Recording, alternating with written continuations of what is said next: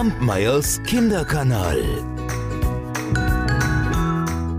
Vor langer, langer Zeit lebte ein armer Knabe, der hatte eine böse Stiefmutter. Och, der konnte er nichts recht machen. Immer nur bekam er Schimpfe und Schläge.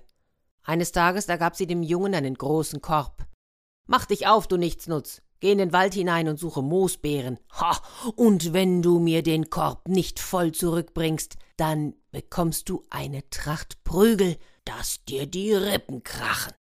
Da nahm der Junge den Korb und lief in den Wald, und er weinte. Wie sollte er denn bloß so viele Moosbeeren zusammenbekommen? Das war doch gar nicht zu schaffen. Trotzdem kroch er im Wald von einer Staude zur anderen und pflückte nach Leibeskräften. Doch der Korb wurde und wurde nicht voll, so sehr er sich auch anstrengte. Viele Stunden hatte er schon gepflückt, die Sonne, die brannte. Ach, und da begann der Junge schläfrig zu werden vor lauter Hunger und Müdigkeit.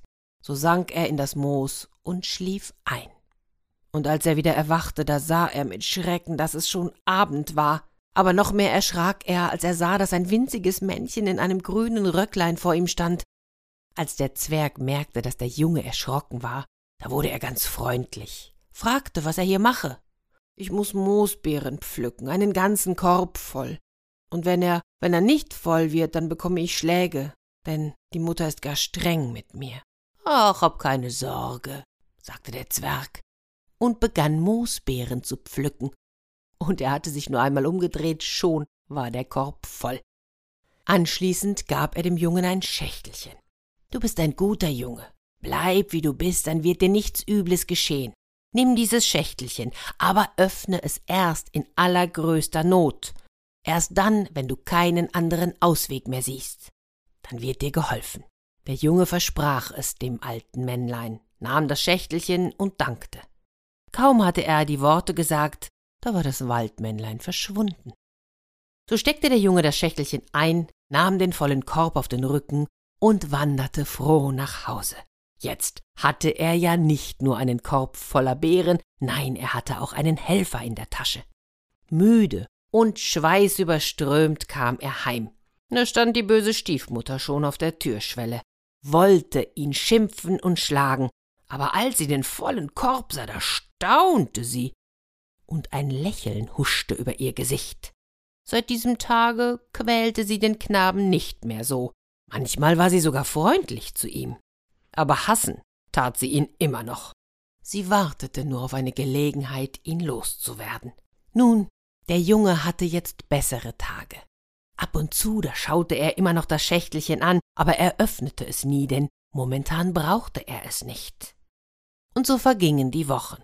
Da kam einmal ein unbekannter Mann ins Dorf, und er hatte ein seltsames Pfeiflein dabei. Wenn er darauf spielte, da folgten ihm alle Kinder nach, ob sie wollten oder nicht. Und auch als der Junge das Pfeifen hörte, da, da zuckte es ihm in den Füßen und er lief mit.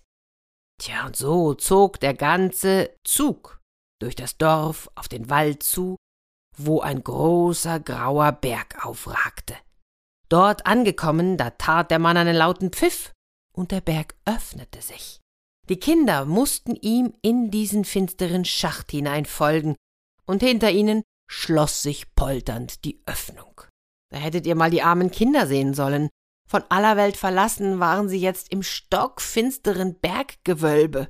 Kein Sonnenstrahl drang dorthin, und sie wussten nicht, was passieren würde.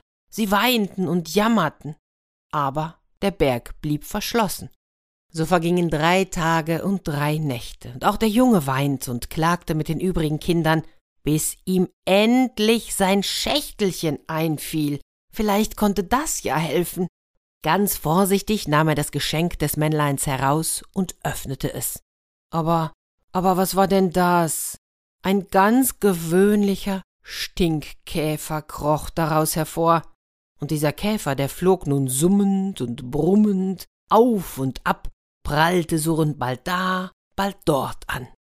Und so summte und brummte er längere Zeit herum. Doch mit einem Mal, da ließ er sich auf dem Boden nieder, wühlte die Erde auf und fand dort ein kleines Schlüsselchen. Das brachte er dem Jungen. Da freute sich dieser, nahm das Schlüsselchen und tastete an allen Ecken und Wänden herum, ob er ein Schlüsselloch finden könnte. Und er musste lange suchen. Doch dann, dann fand er ein ganz winziges Schlüsselloch und der Schlüssel passte. Da sprang eine verborgene Pforte auf. Oh, was freuten sich die Kinder, als sie das goldene Tageslicht in den dunklen Berg fallen sahen, und gemeinsam eilten sie zur Tür und hinaus ins Freie. Tja, da waren sie aber plötzlich mitten in einer völlig unbekannten Gegend. Schön war es, mild war es, fette Wiesen, kühle Wälder mit riesigen Eichen und Buchen, oh, und dazwischen, da murmelte ein spiegelklarer Bach. Die schönsten Blumen blühten und es duftete und Schmetterlinge tanzten in der Luft herum. Die Kinder freuten sich, und das eine lief hierhin und das andere dorthin, und bald waren alle verschwunden. Der Junge hatte seinen Stinkkäfer wieder in das Schächtelchen gesteckt und ging allein weiter. Er folgte einem Pfad, der sich durch das Wäldchen schlängelte. Er ging und ging, und er dachte darüber nach, was er denn jetzt wohl anfangen sollte. Nach Hause wollte er nicht zurück. Und nachdem er ein gutes Stück gegangen war, da sah er mit einem Mal ein großes, prächtiges Schloss vor sich stehen. Ach, das ragte mit seinen Türmen und Zinnen hoch über die riesigen Bäume. Und rund um das Gebäude, da sah der Junge einen Garten. Oh, grüne, stolze Bäume ragten empor, leuchtende Blumen, rauschende Springbrunnen. Da stand er und konnte sich nicht satt sehen an all der Pracht. Hm, aber schließlich überlegte er, wie es wohl innen aussieht. Und so suchte er einen Eingang. Aber er fand nirgendwo eine Tür oder ein Tor, nichts. Er ging noch einmal um das Schloss herum und noch einmal. Das doch gar nicht. Ein Haus und gar ein Schloss ohne Ein- und Ausgang? Und wie er so dastand und überlegte, da hörte er plötzlich ganz leise eine Stimme. Wenn du den Schlüssel findest, gehören dir Schloss und Hof. Oh, da fiel ihm sein Schächtelchen wieder ein, er öffnete es und der Käfer kam heraus. Er flog herum und surrte und brummte, bis er sich schließlich auf den Boden niederließ, die Erde aufgrub und einen kleinen goldenen Schlüssel fand.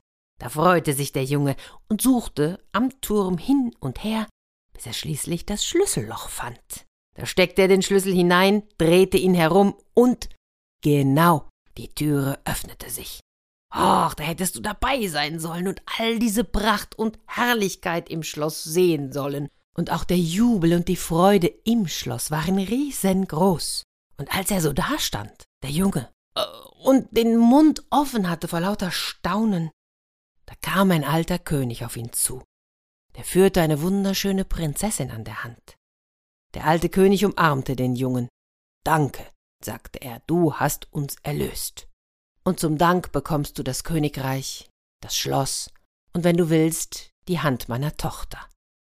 Der Junge schaute, die Prinzessin schaute, eine leichte Röte überzog ihre Wangen, und so nickten sie sich zu, und was soll ich euch sagen?